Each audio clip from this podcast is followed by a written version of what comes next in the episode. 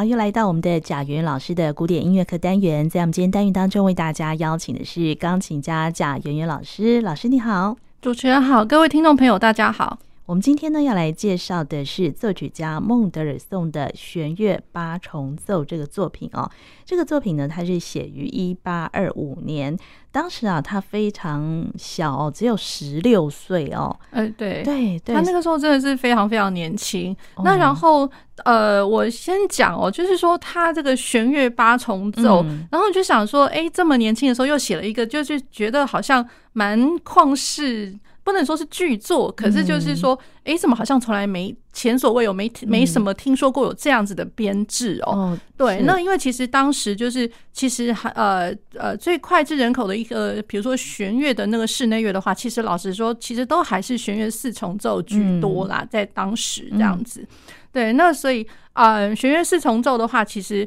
先这样讲哦，就是说，在他那个弦八之外，嗯、那 Mendelssohn 其实他自己也有写过弦乐四重奏啦。嗯、那弦乐四重奏的话，其实呃，一个稍微提及一下，它的弦四的话，其实大概有呃。真正有 number 是六首，number one 到 number six，然后可是，在那个 number one 之前，也有一个就是弦乐四重奏的这样一大调，呃，哎一大调这样子二十八这一个编号。那然后在这提及的这几首之后，其实还有一个弦乐四重奏的是 Opus 八十一，其实 Opus 后已经 number 是蛮后面的了，这样子。那我为什么会提及？就是说，因为我们原本今天是要讲弦八，那可是我稍微还是提了一下弦四哦。嗯，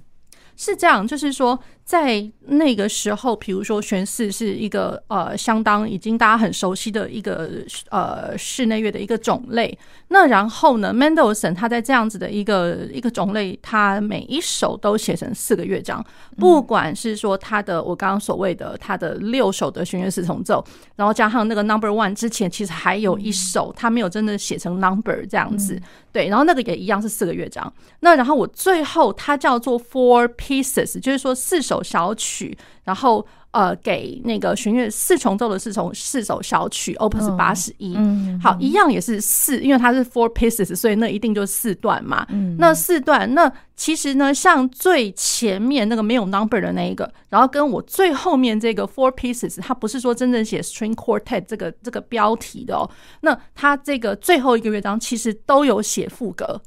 哦，oh. 对，副格，所以因为我会觉得，就是说这个还是必须要去提及一下哦。嗯、即便我们先今天是要讲弦八这样子，是那其实因为他在弦四，不管是说在这个弦八之前的，或者说之后的这些作品哦，嗯、然后一样四个乐章。那当当然，他弦四弦八这个也是四个四个乐章。嗯、那然后大家相通的都是，就像弦八的最后一个乐章，嗯，弦八的最后一个乐章，它其实它也是副格起头的。哦，对，那所以。我会觉得就是说，哎，那跟他的其他的弦乐四重奏们这些就是兄兄弟哥哥弟弟们哦，那其实也一样都会有那个副歌，因为像最前面那一首的弦四啊，就是在 Number One 之前的那一首，那它第四乐章是副歌，嗯，然后 Opus 八十一 Four Pieces for String Quartet 这一个，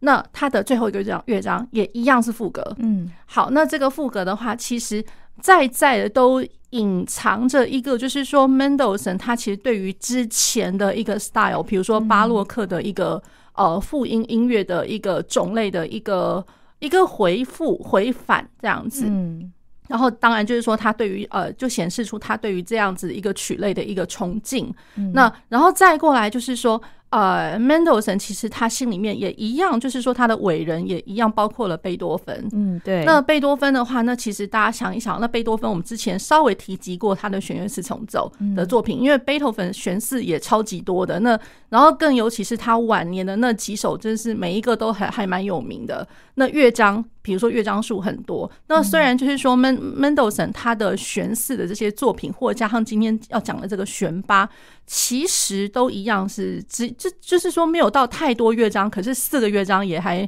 蛮扎实的了。嗯，就是像是一个交响曲的一个编制。对对对，就是算是一个很很扎实的一个编制，呃，一个曲体了。那然后呢，像贝多芬，他曾经有在弦乐四重奏里面，他有最后一个乐乐章是写成赋格。嗯，后来，然后这个赋格的乐章也就独立出来，成为我们大家所知道的那个大赋格 （Grand Fugue）。对，所以就是说，在贝多芬的时候，就他就已经把那个赋格这个东西写在他的弦乐四重奏里面了。那更不用讲说，Mendelssohn 他其实也是呃，视贝多芬为他的一个音乐养分之一哦。那所以了，就是。呃，在 Mendelssohn 他在写这个弦乐八重奏的时候，其实心里面想的一个一方面是 Baroque，然后一方面是贝多芬。哦，是对，就是对于他们的这些敬仰这样子。嗯哼哼，好，对。那然后大家就想说，哇，那个 Mendelssohn 他在十六岁的时候。对啊，就这么年轻的时候就可以写成这样子的作品哦，对，太惊人了。对，那然后更不用讲说，就是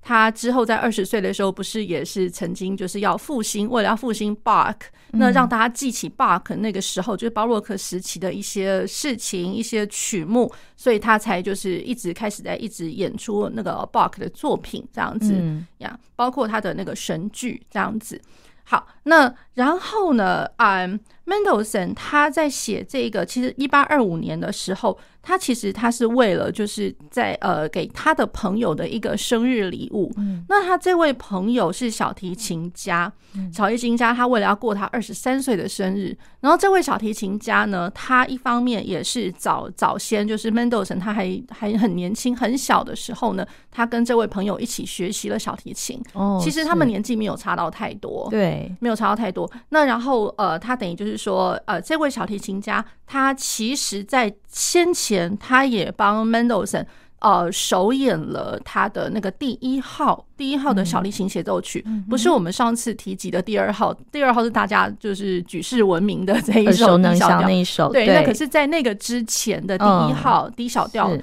然后这位小提琴家已经就是那个就是演奏就是 solo 的那一位、嗯、那一位小提琴独奏家。嗯对，那所以 Mendelssohn 跟他的关系，其实我觉得当然就是又像就是亦师亦友这样子，是对，所以有可能就是说 Mendelssohn 也一方面就是要纪念这一段友情，然后纪念这一段就是他对他的就是这位小提琴小提琴家的一个感谢这样子。好，那所以他就写成了这个弦乐八重奏。嗯，好。那然后 Mendelssohn 他自己哦，之后他也对外就是公开的讲说，哎，这个弦乐八重奏真的是他心目中他到那个时候的，就是到目前为止我心目中最喜欢的一首作品，这样子。在当时啊，当时他自己最满意的一个作品。对对对，他已经讲了，他已经讲，就是说这个这个是他真的很满意的一个作品，所以。他自己讲了，那当然就是后代就是呃，在读呃研读一些文献或者什么的时候，当然就是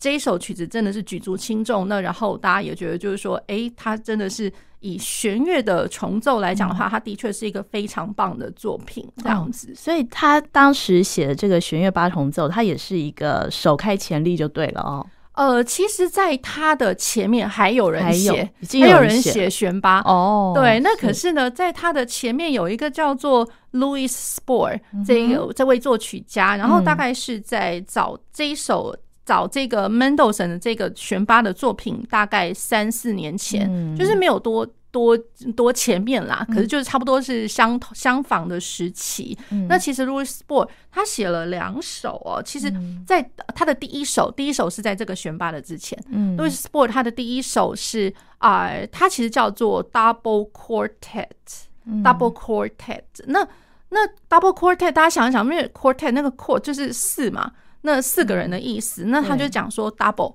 那 double 那就是八个人嘛？哦，对，对不对？那然后，可是像 Mendelssohn 的话，他是直接写 string octet，octet，那 oct 这个这个也是八的那个字首。好，那所以讲白了，其实一样都八个人。嗯，可是他还是有一点点不一样。哦，那那 Louis Spohr 的话，那大家如果是有空有机会去看一下，因为网络上都可以看得到他的谱子。嗯，对，那大家有机会哦，去去查一下那个 Louis Spohr 的他的 double quartet，光他的第一首。第一首呢，它就呃，它的谱面上面很明确的，它就是其实它是写给两个单独独立的两个独立的弦乐四重奏。哦，所以它的谱子呢，就是比如说我每一个 system，呃，就也就是我们所谓就是大的每一行啦，嗯、大的行，大的行的话，它其实就分成上半下半，上半就是第一个 string quartet，比如说。呃，假设我今天找的是，比如说呃那个 Emerson Quartet 之类的，嗯、那然后搞不好下半下半行的那个，嗯、他搞不好找的是什么呃 Pacifica 的 Quartet、String Quartet 之类，嗯、就是两个不同的 Quartet，嗯，他就写就是给这两个不同的谱子，然后写在同一行里面。嗯，那可是像孟德尔颂。孟德尔颂他的弦八的话，嗯，那想必他一样也是两个弦乐四重奏加起来嘛，对，所以加起来一定就是四把小提琴，嗯，那然后两把中提，然后两把大提，对，四加二加二，所以等于八。那可是孟孟孟德尔颂他的写法哦，他就会变成是呃上面就是四个小提琴全部写成一起了，嗯，对，所以 violin 就是 one two three four，那然后再来是再来才是 viola。呃，第一部、第二部，然后再来就是 cello 的，就是第一大提琴、第二大提琴这样子，它是这样整个一起来写，所以像是一个比较大型的一个室内乐的一个编制。嗯，对。那然后孟德颂他在这样写的时候，就是光看他的总谱哦，那个总谱其实就有有一点，他心里面就是想说，请大家在读这个谱子的时候，把它当做就是说，它其实就是一个。呃，一个交响曲、交响乐来着，嗯、对，对，所以他就比较不会说像 Louis Spohr、嗯、他写 double quartet，那那感觉就是心态上面不太一样。嗯，那 double quartet 的话，只是就是说，哎，我两组的室内乐团这样，对，嗯、那个弦乐四重奏团，两组搭配在一起演奏这样。对，那可是感觉上是比较。哦呃，我觉得心态上是不太一样。哦、对，那然后就是孟德松他写的话，他会觉得就是说，这就是一个小型的管弦乐团。对，只只差没有管乐啦。是，对。哦、那所以就是说，就那个想法上面不太一样，所以他也希望大家就是说，如果有朝一日要演出他的这个八重奏的时候，嗯、一定就是呃，你的力度、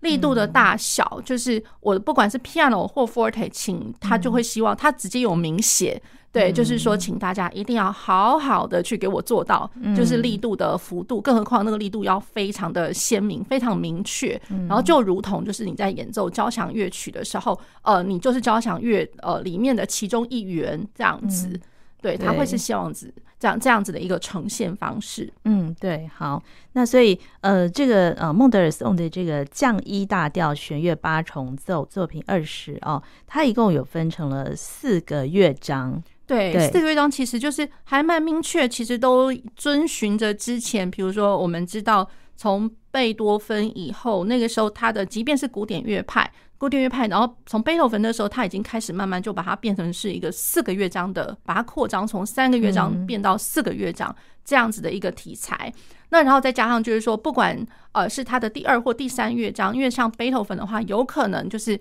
不管是说 Scherzo 在慢板乐章之前，或者是慢板乐章之后来了来一个 Scherzo，可是基本上四个乐章里面会有一个 Scherzo。对对，那所以孟德尔颂他在写他十六岁的这一个作品哦，他其实第三乐章也是也是一个 Scherzo，就是诙谐曲。那不过我们可以先来听听看哦，他四个乐章的第一乐章，它是降一大调。然后它是 Allegro moderato ma con fuoco，也就是啊、呃，就是稍微中庸的快板，就是不要那么快，嗯、别那么冲这样子。嗯、那可是呢，又 with some 呃 power，就是有力的。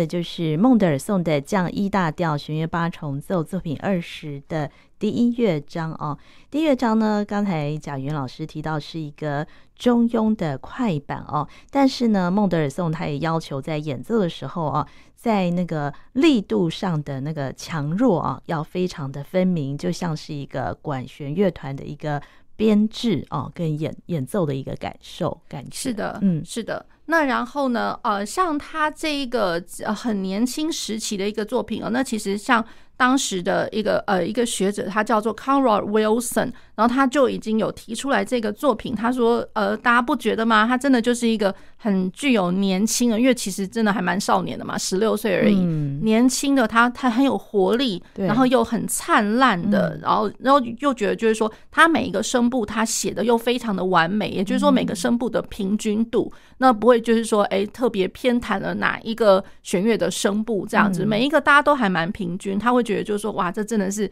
不可多得、很难得的一个作品啊！嗯嗯、对，那然后呢，嗯、再过来哦，就是说。呃，Mendelssohn 他这一首的话，其实他在一八三二年，也就是说后面一点点的时间，他又稍微把它改编了一下。因为其实他一开始就是说，在他十六岁那一次，他第一次演出的时候，其实的他的小提琴的那个朋友，对老师朋友，对那一位，然后那一位的话，他也帮了他。那然后再来就是说，他其实一开始首演像是在一个家庭聚会的那种场合，对，那所以就是说不是那么。呃，应该来讲，它算是公开，也可以算是一点点小，就是小型的小型的，对。那所以就是说，不是在大庭广众之的的的一个场合，所以它是一八三二年的时候，它改编了之后，然后是在那个呃一八三六年，一八三六年这个才真的是正式，就是对外非常非常的公开的，然后是在那个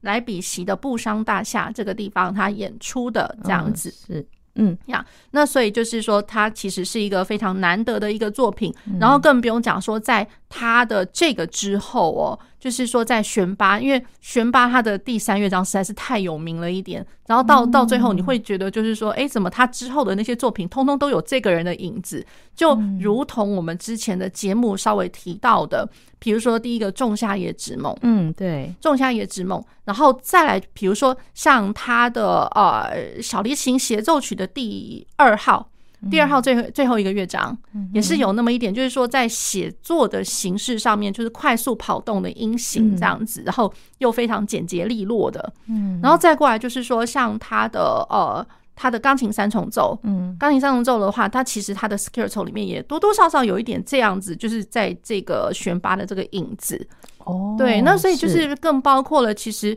还有很多很多啦，老实说。老实说，那或者说像他的奏鸣曲的这个比呃这样的一个曲体里面，其实只要是 Scherzo，感觉上就是或多或少都会觉得说，哎，都成来自于这个弦乐八重奏的这个 Scherzo 的这个影子。哦，真的啊，所以他这个这个是始祖就对了，这个。呃，第三乐章，对，感觉上感觉上就是觉得哇，好像好像后面都都有那么一点点，你可以讲说 paraphrase 嘛，一个影子盖过去这样子，都有那个味道在。对对对，所以就是这个选拔实在是太重要了，经典哦。对，那所以就是觉得就是说，哎，那像之前其实我们已经有跟各位听众朋友介绍了呃 Mendelssohn 他其他的作品，那我们就更应该要回过头来听听看他在这些作品之前的这个，对，呃，你要说祖先也可以，就是说。他少年时代、少年时期，他就已经写了这个东西——弦乐八重奏。那更何况，那这个弦乐八重奏，那是我们现今哦，就是说，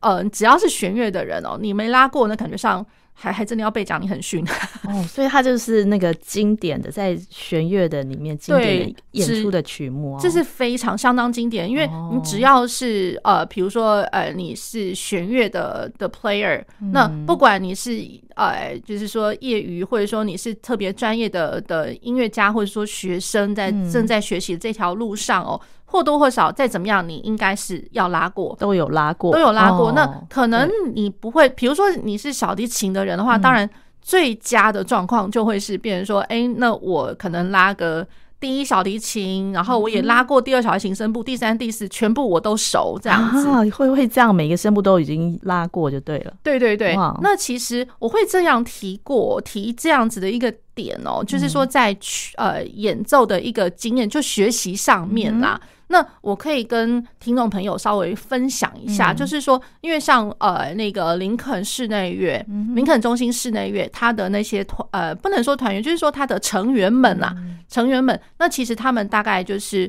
呃像去年去年年底的时候，他们就来。他们有来过，那然后呢，再来就是说，像先前他们也来过，那今年的话是很可惜，因为疫情的关系，那所以他们就打消了这个就是巡回演出的这个念头，那可能是未来还会再过来，对，那可是。呃，不是说在为他们打广告，可是实在是因为，就是说他们去年来的时候呢，嗯、我觉得给我很大很大的一个感动，非常大的感动。嗯、也就是说呢，当然他们的那个室内乐团的那个呃室内乐的那个成员，这个协会啦，这样来讲，不是室内乐团，他们不是一个乐团。对，那他们这样子的一个协会里面的各式各样的成员，然后当然就是有包括吴涵老师，那还有呃，当然就是他的夫婿这样子，那然后还有其他人，呃，其他非常。厉害的弦乐呃演奏家这样子，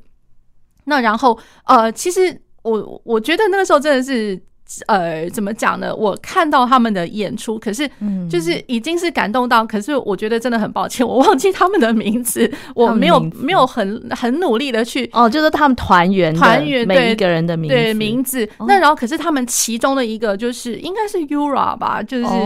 呃一个稍微呃就是很可爱的一位弦乐演奏家，呃小提琴，然后他很厉害，他小提琴，然后他跟中提琴。他都会拉，而且他很小很小的时候，他自己就提及过，就是说，诶，他小的时候，他我忘了他是先参加了中提琴的呃比赛，还是说先参加了小提琴比赛？这个我有点忘记，就是参加某一个呃，就是不管是小提还是中提的一个比赛，然后那个比赛的那个奖，然后他又就是呃，他又去得到，就是以那个奖金，然后去得到另外一把，就是忘了是就是另外一个乐器，小提跟中提这样子。好，那所以了，他小提跟中提其其实都得过国际大赛哇，这么厉害，就是两个都非常行，非常行。那然后我记得没错的话，那个时候他是呃，他去年来的时候，他有稍微在，因为他他们的一个巡回，呃，除了演出之外，包括还有教育场次，有教育座，对，教育场次其实就是说在呃巡回于各个大专院校校园，然后比如说给了大师班。然后或者说他们自己的一个示范演出，对，呃，然后再加上就是就是有指导啦，就是说不管是大学生或是高中生，然后甚至我记得没错的话，他们有到国中去哦巡回的一个教育场次这样子，然后他们就是在示范演出的时候，那 Yura 然后他自己他他就提提出了一个点，就是说在练习这些弦乐室内乐的时候，更何况因为弦八他们也也也有演出这样，对，然后就是讲说。他说：“你们可以相信吗？嗯，我其实都背得起来。哦，他都背起来，因为你想想看，像弦八的话，我光小提琴就有四部嘞，嗯，四个声部嘞。那然后再加上中提琴有两两把，哎，两把中提琴。那所以了，就是 Yura 他就讲说，因为我两个乐器我都会，那所以我就是他觉得一个非常厉害的，或者说他觉得真正很专业，或者说全心全意热爱奉献给室内乐的一个演奏家来讲，你必须要每一个声部。”嗯，每一个声部你都非常非常娴熟，就是那个总谱都要背起来就对了。呃，几乎几乎都都要可以，因为那个背的话，可能不是说你只是背旋律而已，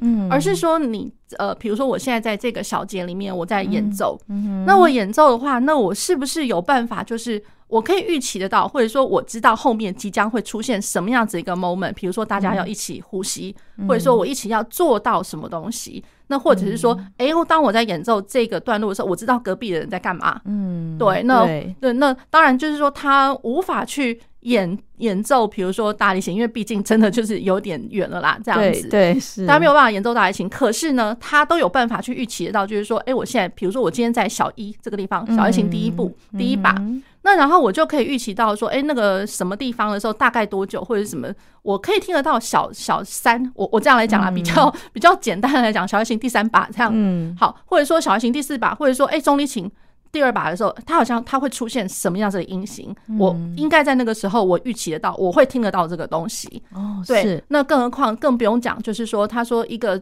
因为其实 Yura 他蛮年轻的，嗯，蛮年轻的，然后他基本上我记得没错的话，他也是现在我自己我以前美国母校的其中一位呃那个中立型的教授这样子。哦，对，他非常非常年轻，嗯，然后可是已经身经百战，也就是说他到处去演出，哦、到处去演出这个呃弦八这个作品。就不用讲说他其他的作品也当然当然就演出非常多啦。对，好，那然后呢，他就是说跟各位讲，就是你们可以想呃想象嘛，我当然不可能每次出去演出的时候，人家邀请我，然后说，哎，不好意思哦，我要拉小提琴第一部。那我如果叫我出去演出的话，我只演第一第一把小提琴的这个部分，因为我我有经验这样子。他说你总不能对人家这样讲。那然后每次出去的话，每比你厉害的人多的是哎、欸，嗯，对啊，那搞不好我今天是要跟哪一位名家合作，那我就可能因为我太年轻被挤到小提琴第四把也说不定哦。所以他每一步都会拉就对了。对，他说，而且都会拉之外，他是真的每一次演出的时候，他每一个声部都在台上演出过。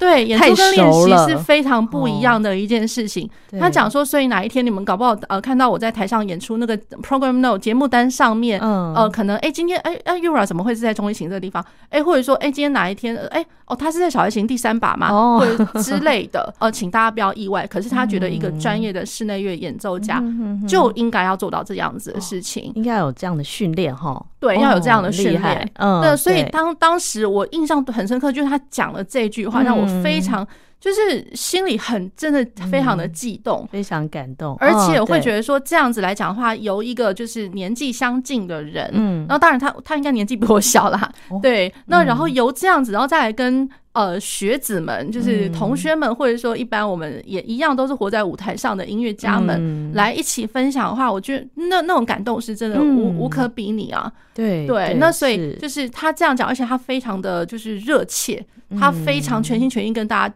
讲到这件事情。你演奏室内乐，你必须全部都东西你都要知道。然后他就讲，然后他当场那时候有示范，然后那时候我还记得没错的话，是有另外一位就是教授，目前是国北的那个教授。呃，是那个林品任老师。那林品任那个时候，他也有跟 Yura 一起合作。他说：“哎，来，我们就是我们，我们一起来吧。然后来，就是我先，我我第一个，然后来我第二个，这样子。哦，他们两个就就直接这样拉出来了。”当场就是没有练习，就就直接可以合在一起。对对对，这么厉害啊！呃，然后呢，再来就是说，因为他们的那个 founder，呃，算是一个创始这样子的一个林肯室内乐计划，这个协会的这个计划，其实就是钢琴的吴涵老师，他就是华裔的，他以前也是在台湾受过很完整的那个音乐教育训练，那然后音乐系毕业，然后再来就是有到国外去，然后继续他的一个不管是说学习跟演出这样，然后他他着手一手策划了这个这样。这样子的一个协会，那然后呢，吴涵老师自己也在讲，他说没有错，大家本来就应该是这样。然后包括像之前有跟林肯室内乐合作，比如说像呃黄俊文老师，他他目前也是在北医大，就是有呃有教学这样子。那黄俊文老师他也一样有参参与过这样子的一个室内乐计划，跟他们。呃，创始的一些团员们都有合作过的这些经验。他讲说，你看我们找的这些人都非常是数一数二，然后年轻，可是他们很很有活力，然后他们很热切、很热爱那个室内乐的合作，然后这样的演出。然后呢，他然后吴涵老师也稍微提到，就是说他以前他的印象中也一样，就是你不管叫黄黄俊文老师，或者说像我们大家所熟知的评论老师这样，那然后你不管是请他们去演奏哪一个声部，其实因为他们都太熟了，他们都可以，他们都可以。是，那更不用讲，因为这个弦八这个是，所以我就讲说太经典，数一数二的一个作品。所以一个弦乐的人，好歹我觉得大家记得要 要记得 Yura 讲过的话，你看他六个声部他都会耶，对啊，非常用。用功哦，而且而且感觉就是他们是非常热爱这个室内乐，真真的看到看到他们的演出，真的会感动。哦，是。真的会感动。那我觉得去年年底那那个经验真的是对我来讲悸动太大了。哦，而且去年年底因为疫情的关系，就是全世界可能都没有办法。呃，做音乐会的演出啊，然后台湾当时还可以，还可以，对，就是在去年那个时候。那我们呃，这是介绍孟德尔颂的呃弦乐八重奏哦。那我们接下来再听他的第二乐章。好，他的第二乐章其实它是 C 小调，第二乐章它是行板 Andante C 小调。那然后在听的时候呢，呃，六八拍，然后它算是一个。就是呃，你会觉得说啊，好像有点多段这样子。可是老实说，如果是仔细听的话，它应该算是一个三大段啦，三大段。那呃，完呃，不能完全讲说它就是一个很对称的 ABA。可是毕竟它的第一段的那个 A 段，感觉上是有点像是复合三段体。嗯，复合三段体。那然后 B 段来讲的话，这就是我们大家所知道，就是说可能前面完完全全没有接呃没有出现过的一些素材，然后在 B 段大的 B 段里面，它会呈现出来。然后再回返到了 A 段的时候，它可能就没有像我们之前呃听到了呃复合三段体那样子，它可能就稍微呃段落来讲的话比较精简一点。嗯，对。可是感觉上来说，它应该算也算是一个三段体，然后复合式的。嗯，嗯，好。